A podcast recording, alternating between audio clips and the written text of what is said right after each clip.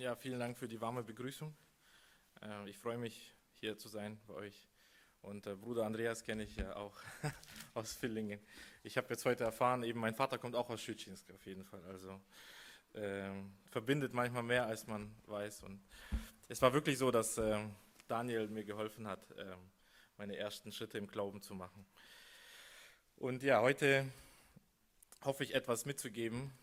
Ähm, und zwar etwas, wo wir nachdenken wollen darüber, warum Jesus so viel Aufwand macht, nur einen einzigen zu heilen und warum er nicht noch einen Tag warten kann. Und den Text dazu finden wir in Johannes 5 von Vers 1 bis 14. Johannes 5, ähm, Kapitel 5, Entschuldigung, Johannes Kapitel 5 von Vers 1 bis Vers 14.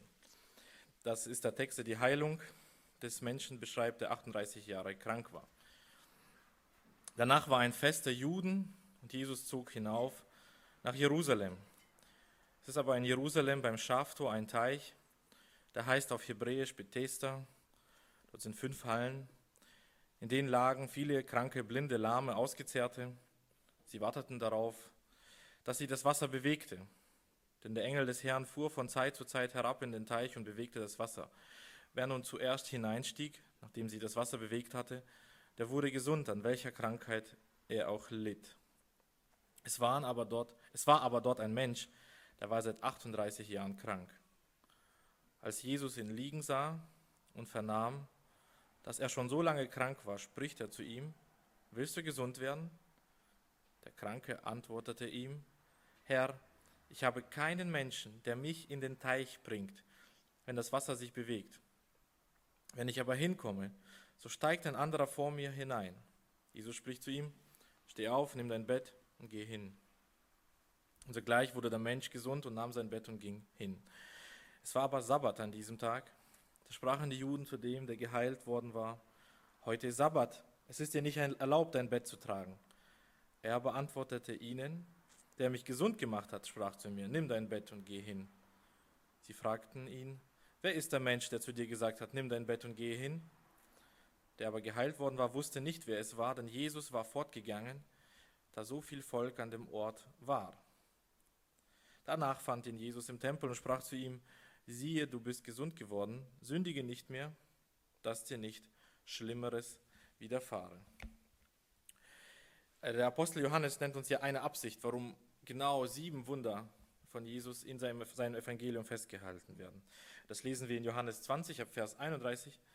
Diese aber sind geschrieben, dass ihr glaubt, dass Jesus der Christus ist, der Sohn Gottes, und damit ihr, weil ihr glaubt, das Leben habt in seinem Namen. Also alle Wunder sind im Johannesevangelium deswegen aufgeschrieben, um uns Jesus Christus besser zu beschreiben und unseren Glauben zu stärken. Oder vielleicht meine, damit ihr glaubt, weil ihr glauben, damit ihr, weil ihr glaubt, das Leben habt in seinem Namen, spricht ihr auch so von Heilsgewissheit, von wirklich etwas Festem. Wir wirklich aufs Neue verstehen, was wir in Jesus haben. Und in diesem Augenmerk, also durch Johannes 20, 31, habe ich versucht, diesen Abschnitt zu lesen. Und ähm, genau, das Erste, was mir aufgefallen ist, dass Jesus hier an einem der drei wichtigsten jüdischen Feste nach Jerusalem kommt. Es, ist ein Fest, es wird keins genannt. Wahrscheinlich ist es nicht Passa, und wenn es nicht Passa ist, ist es eines der zwei Erntedankfeste, also entweder Pfingsten oder Laubhüttenfest. Und in, beim, bei den Erntedankfesten feierte Israel, oder da wurde erwartet, dass ein frommer Jude nach Jerusalem kommt. Dreimal im Jahr soll alles, was männlich ist, erscheinen vor dem Herrn. Und Jesus ist eben auch da in Jerusalem. Und sehr viele von Israel oder sehr viele Juden sind da. Und was, was feiert man am Erntedankfest? Ja, den Segen des Landes, ja, die, das reiche Erbe. Und bei Israel eben doppelt weil es zwei Ernten gab, aber auch, weil man wirklich damit immer gefeiert hat, dass Gott seine Verheißung erfüllt. Man feierte, dass Gott erfüllt hat, dass Israel wirklich im fruchtbaren Kanaan ist, im Land, wo Milch und Honig fließt. Man feierte also die Güte Gottes. Und diesmal wird diese Güte Gottes auf besondere Weise gefeiert, dass nämlich Gott besonders nahe ist. Nur haben das nicht so viele gemerkt vielleicht. Und interessant ist, dass Jesus dahin geht zu diesem Becken wir müssen uns die Szene besser vorstellen. Also fünf Becken, man hat das lange nicht geglaubt, dass es das wirklich gibt, bis man eben erst vor so 40 oder 50 Jahren das auch ausgegraben hat. Und das ist so eine Art Hauptbecken mit so äh, vier nebendran Becken. Und also man kann sich das wie so ein riesiges Heilschwimmbad vorstellen, denke ich, wo dann zu Dutzenden, zu Hunderten, vielleicht sogar zu Tausenden die Kranken sitzen eben. Kranke, Blinde, Lahme, Ausgezehrte. Und jetzt geht Jesus umher. Man würde ja erwarten, er heilt sie alle. Das hätte ich jetzt vielleicht schon ein bisschen vermutet. Aber Jesus konzentriert sich nur auf einen einzigen Mann und fragt ihn, willst du gesund werden? Und tatsächlich ist es so, wenn man eben Vers 13 dazu nimmt, da heißt es, dass Jesus sehr schnell von dem Ort wegging, bevor der gesund gewordene überhaupt fragen konnte, wer es war. Und der Grund wird uns genannt, da so viel Volks an dem Ort war. Also Jesus geht am Feiertag, wo die ganze Stadt voll ist, er könnte im Tempel predigen, er geht auf den Ort, wo nur die Kranken sind. Also am Feiertag geht man ja nicht so ins Krankenhaus und besucht Kranke. Und er geht gezielt nur zu dem einen Menschen.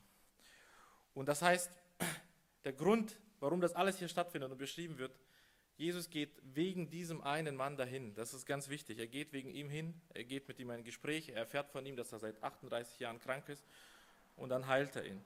Und das ist vielleicht so das erste Element. Wer ist Jesus Christus, der Sohn Gottes, der uns das Evangelium bringt?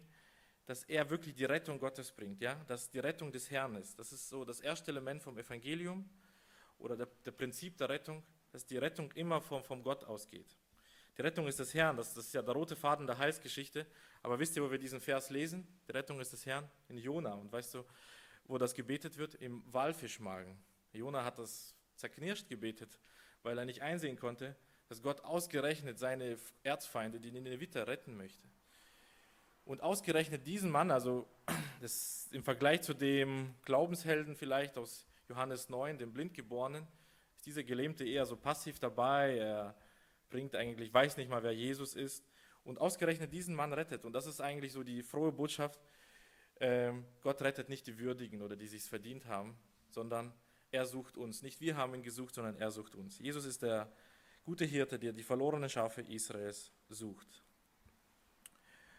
Und tatsächlich lesen wir genau diese Grundlage vielleicht von Errettung, ausgerechnet ja auch in Kapitel 5, weil Jesus genau das erinnert. Und er sagt uns das in Vers 19 bis 21, der Sohn kann nichts von sich aus tun, sondern nur, was er den Vater tun sieht. Denn wie der Vater die Toten auferweckt und macht sie lebendig, so macht auch der Sohn lebendig, welche er will. Und es ist ein bisschen schwierig, das, das kann ja so klingen, ja gut, die anderen, die, die wollten ja vielleicht genauso gesund werden, wieso rettet Gott sie nicht? Und ich, ich sage jetzt zum Beispiel, wir sind heute im Gottesdienst und ich möchte euch wirklich allen sagen, Gott sucht euch, ja? Jesus sucht euch. Und wir sind gesegnet, wenn wir heute, wenn wir fertig sind, mehr von Jesus erfahren. Also das, wenn auch diese Predigt versagt, ist allein schon die Lieder, der Inhalt der Lieder würde uns ausreichen, äh, mehr von Jesus zu erfahren. Und das ist wirklich so, Gott sucht uns, aber einer könnte sagen, ja, Vielleicht sucht er ja nur mich nicht. Vielleicht bin, gehöre ich zu den anderen 999 am Pool, die er gerade nicht sucht. Ne? Das ist doch so die Herausforderung daran, wenn man hört, die Errettung ist allein aus Gnade. Es liegt nicht an mir, es liegt nur an Gott, dass er mich rettet. Einerseits eine gute Botschaft, weil egal wie kaputt und Versager ich bin und wie ich, ob ich 38 Jahre in meinem Leben alles falsch gemacht habe, aufs falsche Pferd gesetzt habe, diese Rettung ist des Herrn. Richtig, ist einerseits eine tröstliche Nachricht, ist aber auch irgendwo eine beunruhigende Nachricht. Und doch ist das genau dieser Gedanke der Kern unsere evangelische Heilsgewissheit. Und das, äh, mir ist eine Episode aus der Kirchengeschichte eben da eingefallen. Als Luther schon älter wurde, dann wurde er gefragt, was ist der Unterschied zwischen dir und dem Papst? Und dann sagt er, es gibt keinen. Der Papst glaubt, und dann listet er das apostolische Glaubensbekenntnis auf. Also er glaubt an Gott den Vater, Gott den Sohn, Gott den Heiligen Geist, glaubt an die Auferstehung, er glaubt an die Vergebung der Sünden, glaubt, dass Christus für die Gemeinde gestorben ist. Und dann natürlich, die natürliche Frage war dann, ja, für was dann das alles? Für was dieser Streit? Für was die Kirche spalten, wenn ihr doch das Gleiche glaubt? Er sagt, es gibt einen wichtigen Unterschied. Im Vergleich zum Papst glaube ich, dass Jesus das für mich getan hat. Und das ist wirklich ein ganz wichtiger Punkt. Also da kommt, glaube ich, so dieses äh, Glaube und Gnade in diese echte Beziehung. Ob wir glauben, dass, es, dass das für, für, für uns tut, was am Kreuz geschehen ist. Das ist, glaube ich, das typische Evangelische in unserer Botschaft und auch das, was dieser Kranke definitiv erlebt. Also Jesus sucht nur ihn auf und hört ihn und er hilft ihm nicht kompliziert und sagt, okay, ich habe hier so eine Methode, also siebenmal am Tag zehn üben und dann kannst du besser laufen und dann schaffst du es als Erster in den Pool. Nein, er heilt ihn sofort. Und, und, und äh, er, er, sieht ja auch, dass nicht die anderen geheilt werden, nur er alleine und er nimmt die Matte und er hat ein ganz verändertes Leben. Wir werden noch ein bisschen darauf eingehen, was dann passiert ist. Aber was natürlich auffällt ist, dass Jesus eine solch überflüssige Frage stellt, oder? Er fragt ihn, willst du gesund werden? Das ist doch mal eine Frage, die, deren Antwort ist ziemlich klar. Mein Jesus, ich sitze hier an diesem Pool, wo nur Kranke sind. Ich warte ja gerade darauf, gesund zu werden. Also ich sitze ja jetzt nicht zu Hause und beklage mich vielleicht selbst. Und irgendwie ist es entweder trivial oder sie ist vielleicht sogar beleidigend. Also wenn Daniel zu mir sagen würde, Sergej, willst du klug werden?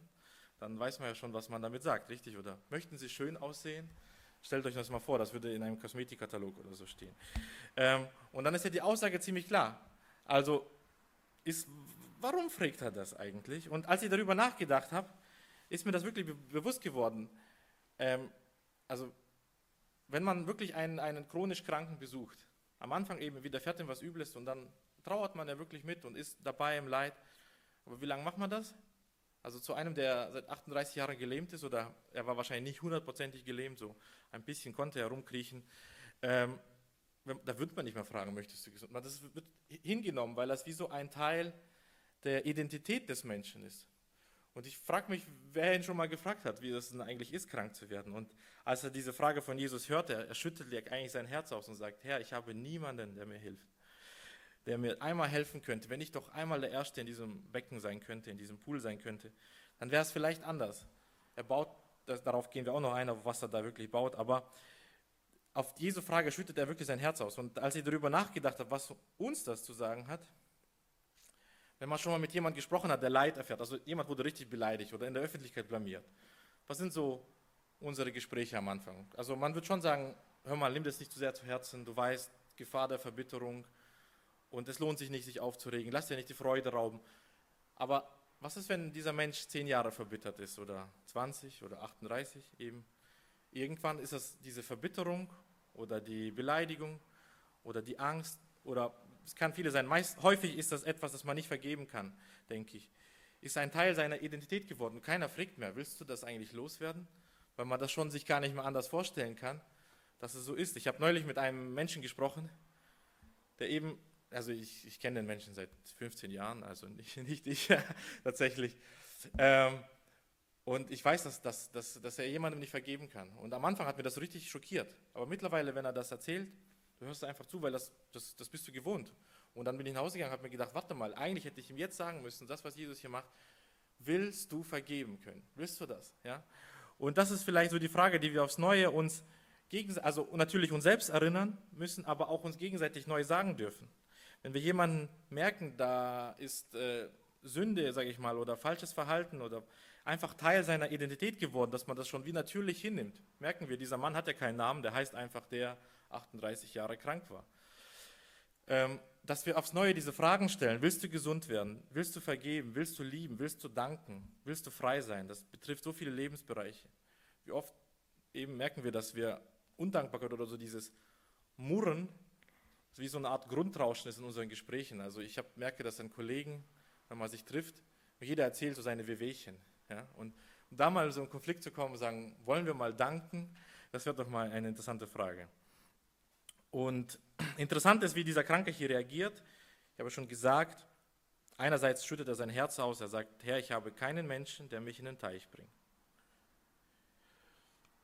Aber was noch interessanter ist, er sucht hier eigentlich nicht Jesus. Er versteht immer noch nicht, was Jesus von ihm will. Und seine Antwort läuft ja darauf hinaus, dass er sagt, Jesus, sehr gut, dass du fragst. Endlich mal einer, der mich fragt. Hier ist der Pool. Vielleicht schaffen wir es mit dir zusammen, dass ich als Erster in diesen Becken komme und dann werde ich gesund. Schau, so viele Jahre, also wir wissen nicht, ob er von den 38 Jahren auch die ganze Zeit hier in diesem Becken war. Aber ich bin schon, habe das schon so oft probiert und immer bin ich der Zweite. Im besten Fall war ich der Zweite. Eben. Und merken wir das, wie das ist, wenn sich Gott eben zu uns kommt, sich uns offenbart, wie wir im Gebet dann rückantworten? Dass wir zwar sagen, Herr, ich weiß, du ähm, äh, hast wirklich alles heil, du bist wirklich gut. Und das ist gut, dass du fragst, dass du dich um mich kümmerst. Du bist der gute Hirte, der die Schafe sucht.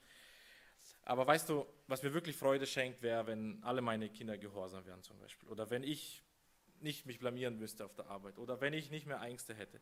Das heißt, wir suchen nicht mehr Gott, sondern Gott wird zu einem Mittel, um unsere eigentlichen Ziele zu erreichen. Und was ist dann unser Gott? Eigentlich ja dann die Ziele. Also ich glaube, das berühmteste Beispiel ist Jakob, als er von seinem Bruder flieht und Gott ihm erscheint und er ein Denkmal baut oder ein, ein Altar baut zu Gott, für Gott, dann sagt er ja, Gott, wenn du mich segnest und mich gut zurückbringst, dann kriegst du meinen Zehnten.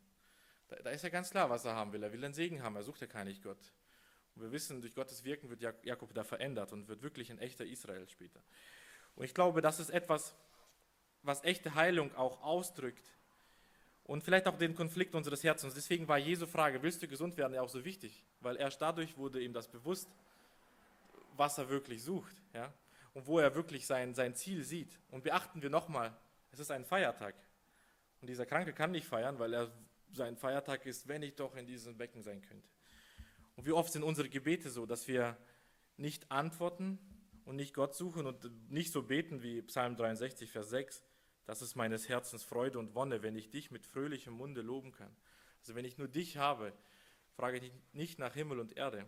Wie oft, die Psalmen sind voll davon, dass die eigentliche Freude Gott selber ist. Und ich möchte uns vielleicht hier einen Tipp geben oder wie auch immer, das zu trainieren. Also wenn wir darauf warten, dass wir jetzt abends kommen und plötzlich nicht mehr so eine Wunschliste abbeten, sondern wirklich so beten wie Psalm 63 vielleicht, das, das wird nicht passieren. Das muss man schon wirklich trainieren und üben und auch wirklich sagen, also am besten durch vielleicht auswendig lernen vom Psalm und zu sagen, weißt du Gott, ich sehe alle möglichen Wünsche, die, die um deinen eigentlichen Wunsch, ähm, um, um dich selbst eigentlich höher liegen und ich dich nur als Weg zu meinem Ziel missbrauchen möchte vielleicht oder gebrauchen möchte. Ich sehe in dir nur ein Werkzeug für meine eigentliche Erfüllung, dass wir dagegen wirklich kämpfen und da zu Jesus kommen. Ich glaube, niemand hat es, und jetzt muss ich wieder Luther zitieren, aber das, das war es dann für heute. Äh, in seinem Katechismus schreibt Luther, woran du aber dein Herz hängst, das ist dein Gott. Und in der Vorbereitung habe ich ein ganz interessantes Zitat gefunden, das möchte ich hier auch ganz vorlesen, von David Foster Wallace, ich weiß nicht, ob es jemand bekannt ist, kein Christ, und der hat bei einer Hochschule quasi so eine Elite-Uni, so die, die Zeugnisübergaberede gehalten und hat dort die quasi ermahnt, das fand ich so interessant, oder ermutigt, äh, sich die Götter richtig zu wählen. Und ich lese mal diesen Text vor. Dennoch, Entschuldigung, dennoch etwas anderes ist wahr. Im Alltag des Erwachsenenlebens gibt es so etwas wie Atheismus eigentlich nicht. Es gibt keine Abwesenheit von Anbetung. Jeder betet an. Die einzige Wahl, die wir haben, ist, was wir anbeten wollen. Und ein hervorragender Grund dafür, sich für einen Gott oder eine spirituelle Sache zu entscheiden, die man anbetet, ist, dass so ziemlich alles, was man sonst noch anbetet, einen bei lebendigem Leib auffrisst. Wenn Sie Geld und Dinge anbeten, wenn Sie darin den wahren Sinn des Lebens sehen, dann werden Sie nie genug haben. Sie werden nie das Gefühl haben, genug zu haben. Wenn du deinen eigenen Körper, deine Schönheit und deine sexuellen Reize anbetest, wirst du dich immer hässlich fühlen. Und wenn sie die Zeit und das Alter bemerkbar machen, wirst du eine Million Tode sterben, bevor sie dich endlich begraben. Verehre die Macht, du wirst dich schwach und ängstlich fühlen und du wirst immer mehr Macht über andere brauchen, um die Angst in Schach zu halten. Wenn du dein Intellekt anbetest und dich für klug hältst, wirst du dich am Ende dumm fühlen, ein Betrüger, der immer kurz davor steht, enttarnt zu werden und so weiter. Mit dieser Frage, willst du gesund werden, deckt Jesus das Motiv von diesem Kranken auf und das passiert uns, wenn wir mit der Bibel wirklich konfrontiert werden, weil er uns immer vorhält und Jesu erste Botschaft eigentlich immer ist, bete den einen wahren Gott an. Und oftmals unsere Götzen sichtbar werden. Und das Schlimme an Götzen ist, dass sie uns eben die Freude rauben und nie sättigen. Und dennoch, und das ist vielleicht wieder die Gnade, Jesus bleibt ja nicht dabei und, und hält ihm erstmal eine Predigt, so wie ich es vielleicht jetzt tue, sondern er heilt ihn. Also, wenn wir feststellen, die Götzen, wer heilt uns davor? Nur der wahre Gott. Der ist noch größer. Es lohnt sich, Gott anzubeten, weil das Ziel, was wir hier bekommen, viel höher ist als Schönheit, Macht oder Intellekt. Und Jesus spricht zu ihm, Vers 8, steh auf, nimm dein Bett und gehe hin. Zugleich wurde der Mensch gesund und nahm sein Bett und ging hin. Das wäre jetzt die Frage, warum gibt Jesus einen unmöglichen Befehl? Da sagt er etwas, was dieser Mensch nicht kann, richtig? Er sagt zu ihm, steh auf und geh hin und er sagt, ich konnte seit 38 Jahren nicht mehr laufen. Also sicherlich mindestens die Hälfte seines Lebens konnte er es nicht machen. Und natürlich könnte man hier sagen, er gibt ihm ja keine Ratschläge, er trägt ihn nicht zum Pool. Er sagt nicht, okay, ich habe hier so eine Strategie entwickelt, wie wir dich schneller zum Pool bringen, vielleicht bist du dann der Erste. Und wieso klappt das jetzt? Jesus spricht und der Kranke steht dann auf. Natürlich kann man sagen, und das ist auch richtig, es lag am Glauben des Gelähmten. Man könnte auch sogar sagen, Es lag an seinem Gehorsam. Er hört Gottes Wort und tut es und es funktioniert. Das sind alles richtige Antworten, aber sie sind nicht ganz vollständig, wenn man darüber nachdenkt, weil es nicht am Glauben von diesem Kranken war. Also wenn wir eben, ich meine, ich weiß nicht, welche Bibelübersetzung ihr sonst nutzt. Wer hat in seiner Übersetzung Vers 4 gehabt, so wie ich ihn vorgelesen habe? Ähm, in ganz vielen Bibeln ist das ja nicht dabei. Weil das äh, Vers 4, dieser, dieses, diese Tradition, die sie da gebaut haben, dass da ein Engel ins Wasser herabsteigt und das Wasser anrührt und das so äh, quasi heilig machendes Wasser wird, das ist höchstwahrscheinlich einfach nur ein, ein, ein Denken gewesen, so eine Art Legende, an die man geglaubt hat. Und dieser Kranke, der hat daran wirklich festgeglaubt, mit vielen anderen. er dachte, wenn ich da als Erster hinkomme, äh, dann wird das klappen. Und 38 Jahre hat das eben nicht geklappt. Also es, es, es, zum Glauben muss schon auch der sein, an wen man glaubt. Und das ist eben das Wort Jesu Christi. Und das ist vielleicht, wenn wir an das wieder zurückdenken, was ich angesprochen habe, dass man jemanden, der nicht vergeben kann, das anspricht, möchtest du vergeben, irgendwann auch ja auch sagen muss, du sollst vergeben, richtig? Vergebet einander, die Sünden ist ein Befehl Jesu. Und das kann ein unmöglicher Befehl sein, weil ein Mensch das 38 Jahre lang nicht mehr gemacht hat. Er weiß nicht mehr, wie das geht. So wie dieser Lahme, der, der hat nur noch gesehen, wie, das, wie Menschen laufen, aber er selber konnte sich kaum noch daran erinnern. Und die Bibel ist voll von solchen unmöglichen Befehlen. Richtig? Jemand kämpft Jahrzehnte mit der Sucht und jetzt kommt Jesu Wort und sagt, ich mache dich frei. Ja? Oder jemand hat Ängste oder Panikattacken. Es kommt Jesu Wort, fürchtet euch nicht. Und wenn man das einfach nur sagt, du hast hier so eine Methode und machst das, dann kann das furchtbar sadistisch sein. Stellt euch vor, ich gehe zu einem Kranken, also wir haben in unserer Gemeinde gelähmt, ich würde zu ihm gehen und sagen, hier, steh auf, mach das doch. Hast du nicht genug Glauben? Wie furchtbar gemein und hinterhältig das wäre. Aber wie das notwendig ist, das uns zu sagen gegenseitig und die Bibel wirklich äh, das auch die ganze Zeit sagt, Unmögliches von uns fördert. Eben von einem, der nicht vergeben kann, dem sagt sie, vergebet einander eure Sünden. Und warum sind sie dann doch möglich? Weil sie durch den Glauben möglich sind, weil wir durch den Glauben an Jesus wirklich befähigt sind zu Dingen, die wir nicht mehr können. Und das ist, denke ich, der zweite Teil dieses Evangeliums, dass das Evangelium etwas wirklich Unmögliches möglich macht, durch den Glauben. Und das erlebte dieser Gelähmte, er konnte etwas tun, was er so viele Jahre nicht mehr gemacht hat. Wir kommen noch auf einen ganz wichtigen Punkt, wenn man das liest. Johannes erwähnt das wie so nebenbei am Anfang, aber später spielt das eine große Rolle in Kapitel 5. In Vers 9 lesen wir das. Es war aber Sabbat an diesem Tag. Da sprachen die Juden zu dem, der geheilt worden war, heute ist Sabbat, es ist dir nicht erlaubt, dein Bett zu tragen. Er beantwortete ihnen, der mich gesund gemacht hat, sprach zu mir, nimm dein Bett und gehe hin. Also Vers 11 habe ich immer so ein bisschen wie so eine Ausrede verstanden von diesem Mann, der sagt, du, ich bin keine Schuld, Jesus ist schuld quasi, aber ich weiß gar nicht, wie er heißt. Bis ich verstanden habe, die jüdische Art, wie sie sich gegenseitig eben zurechtgewiesen haben. Und da war das so in Israel, wenn jemand gegen das Gesetz verstößt, dann galt er erst dann als Übertreter, wenn man ihn einmal ermahnt hat. Das heißt, die Juden sehen, da trägt einer die Matte und dann hat ein frommer Jude gewusst, dem muss ich das sagen, das, was du machst, das geht nicht. Und deswegen ist dann seine Reaktion ganz natürlich. Er sagt nein, er, also er müsste dann, um ein frommer Jude zu bleiben, quasi entweder beweisen, dass er nicht schuld ist oder eben dem Befehl gehorsam sein, sonst war er ein Übertreter und würde quasi unter Gemeindezucht fallen. Und deswegen sagt dieser Gehalte, das kann nicht sein, was du sagst, weil ich habe ja hier einen, der hat gesagt, nimm es und mach und er kann was. Was er sagt, erfüllt sich. Also da kann ja nicht irgendwie falsch liegen. Und deswegen ist es unklar, ob diese Antwort wirklich irgendwie nur eine Ausrede ist an der Stelle. Aber wichtig, wie er hier diskutiert. Und interessant ist auch, wenn wir zum Beispiel Jeremia 17, 21 bis 22 lesen, wir dürfen auch nicht zu voreilig sein mit so einem Vorwurf, ja, hier sind die Juden einfach mal wieder gesetzlich. Weil lesen wir das mal, Jeremia 17, 21 bis 22. So spricht der Herr, hütet euch um eures Lebens willen und bringt keine Last am Sabbattag, durch die Tore Jerusalems und tragt keine Last am Sabbattag aus euren Häusern und tut keine Arbeit, sondern heiligt den Sabbattag, wie ich euren Vätern geboten habe. Auch wenn man schon sagen könnte, oh, die sind aber jetzt kleinlich, ist es schon so, dass sie da auf ein quasi klares Wort Gottes verweisen konnten und sagen konnten, du, das, das, was du machst, das geht gar nicht am Sabbat.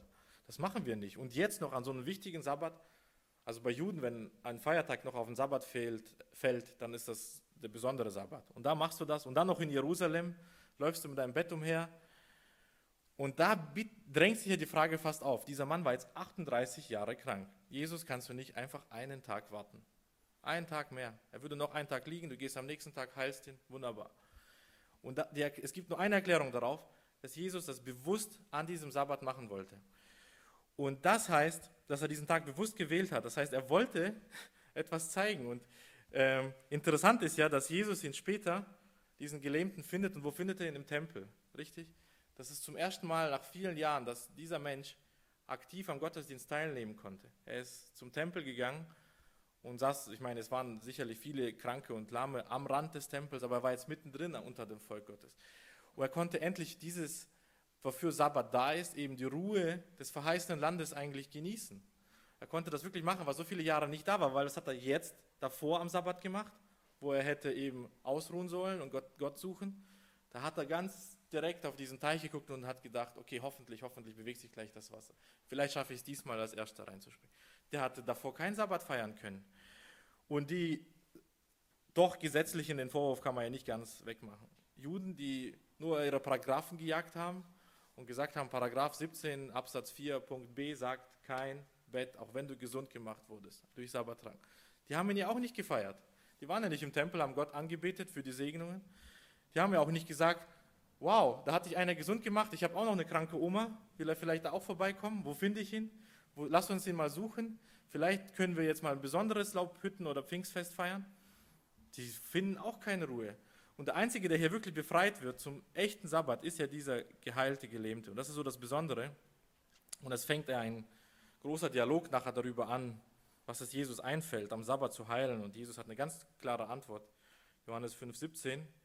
Jesus aber antwortete ihnen, mein Vater wirkt bis auf diesen Tag und ich wirke auch. Das heißt, wir wollen auf dieses Thema jetzt nicht eingehen, aber Jesus nutzt diese Heilung nachher noch, um etwas ganz Großes oder, oder etwas ganz Besonderes über sich zu offenbaren, nämlich seine Einheit mit Gott dem Vater.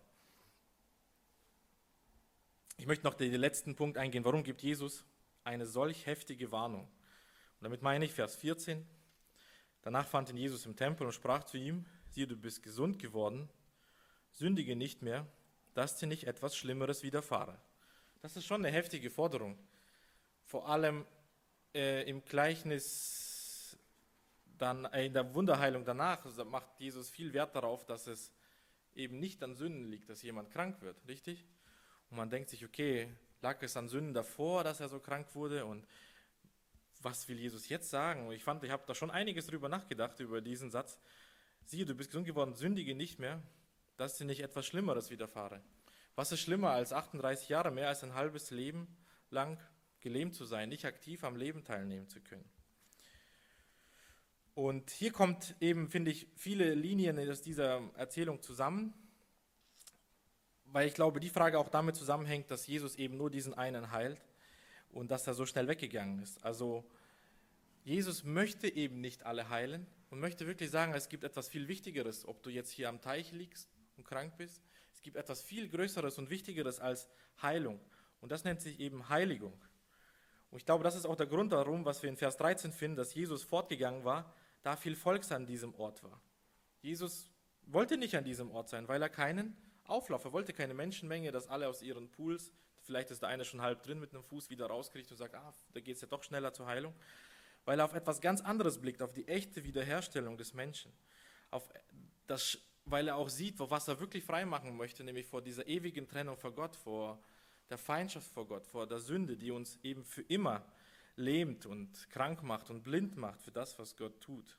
Jesus geht es also um die seelische Wiederherstellung oder um eine ewige Wiederherstellung, nicht einfach nur um eine körperliche, die für kurze Zeit da ist und der Mensch würde ja doch meinen, sein halbes Leben ist rum, selbst wenn er von Geburt an gelähmt war ist er jetzt fast 40. Also vieles ist da schon gelaufen. Und da, da wird wirklich das deutlich, wenn Jesus sagt, sündige nicht mehr, wie wichtig eigentlich dieser Ruf ist. Und ähm, ich glaube, der Geheilte, der erfährt ja jetzt einen Befehl von Jesus, der auch wieder unmöglich klingt. Also wenn ich jetzt hier sage, sündige nicht mehr, dann wissen wir genau, genau wie, wie soll das möglich sein? Verlangst du das wirklich? Ist das jetzt eine Warnung und wehe, ich, ich mache einen Fehler, dann passiert mir noch Schlimmeres? Das ist doch hier diese Herausforderung.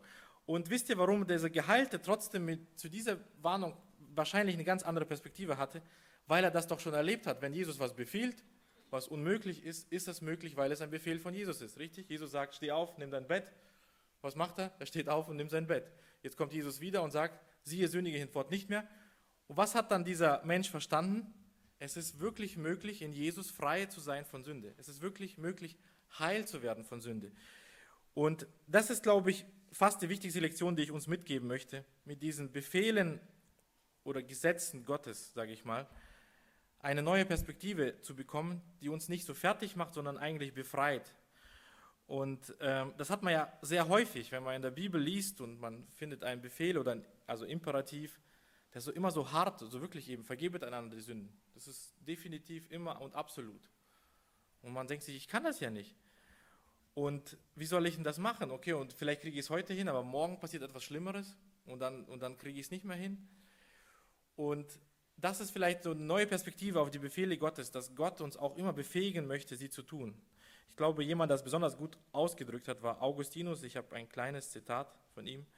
Meine ganze Hoffnung beruht allein auf deinem großen Erbarmen. Gib, was du befiehlst und befiehl, was du willst. Das ist ja so vielleicht ein bekannter Satz. Und ich glaube, wenn man darüber nachdenkt, dann verstehen wir aufs Neue, dass Gnade heißt nicht einfach ein schwacher Gott, der hingeht und sagt, kein Problem, sitzt alle am Pool, ich heile euch alle. Gnade heißt, dass der gnädige Gott wirklich Gerechtigkeit fordert, aber die Gerechtigkeit auch immer selbst wiederherstellt. Ja, und alle diese Befehle in der Bibel, die wir oft finden, eben freut euch in dem Herrn alle Zeit. Aber wenn ich verbittert bin, dann ist dieser Vers keine Ermutigung, der kann mich ja richtig fertig machen. Aber dass wir diese neue Perspektive durch Jesus bekommen, um zu sagen, Gott kann mir das wirklich schenken und ich merke, ich habe keine Freude im Leben, dann muss sie nicht irgendwie in mir generieren, sondern eigentlich darf ich dann zu Jesus kommen und sagen, ich weiß, Herr, du, der du die Lahmen gehen machst, du kannst auch die Freudlosen wieder glücklich machen. Und vielleicht der allerletzte Punkt zum Abschluss. Dieser Mensch ist ja kein Glaubensheld, das muss man ja schon sagen. Im Vergleich zu dem gesunden Blindgeborenen aus Johannes 9, äh, aus dem quasi sehend gemachten Blindgeborenen, der sich so richtig für Jesus einsetzt, sich sogar aus der Synagoge schmeißen lässt, weiß man gar nicht, was, was lerne ich von ihm. Und das möchte ich uns vielleicht ermutigen. Suchen wir in diesem Gleichnis nicht den Glaubenshelden, sondern eigentlich in diesen durchschnittlichen Gläubigen. Weil es auch wirklich darum geht, dass Gott nicht die Würdigen rettet.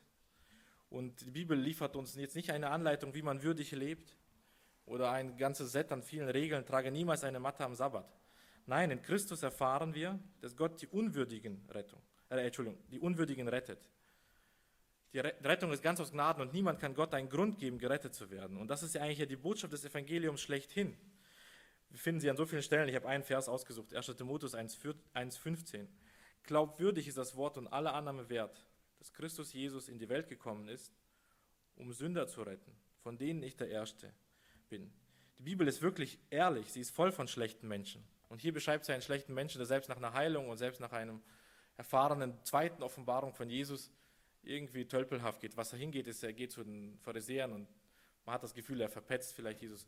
Selbst wenn man es sagt, okay, er will dort ein Zeugnis sein und den wirklich erklären, ist er so irgendwie nicht gut gelungen. Und wisst ihr, das ist doch genau unser Leben. Wir können nach vielen Jahren im Glauben, wo wir immer wieder Gnade erlebt haben, immer noch eher mickrige Glaubenshelden sein. Und es gibt eben in der Bibel keine guten Kerle. Es gibt, die finden wir nicht. Es ist nicht Abraham, es ist nicht Rebekka, es ist nicht Sarah. Jakob ist voller Lügen, David ist voller Versagen. Jonas möchte gar nicht Gottes Gnade haben, zumindest nicht für seine Feinde. Diese guten Kerle werden wir in der Bibel ver vergeblich suchen, denn Gott rettet nicht die Würdigen, das ist nicht Gnade. Gott rettet Sünder, das ist Gnade. Und das möchte ich euch mitgeben.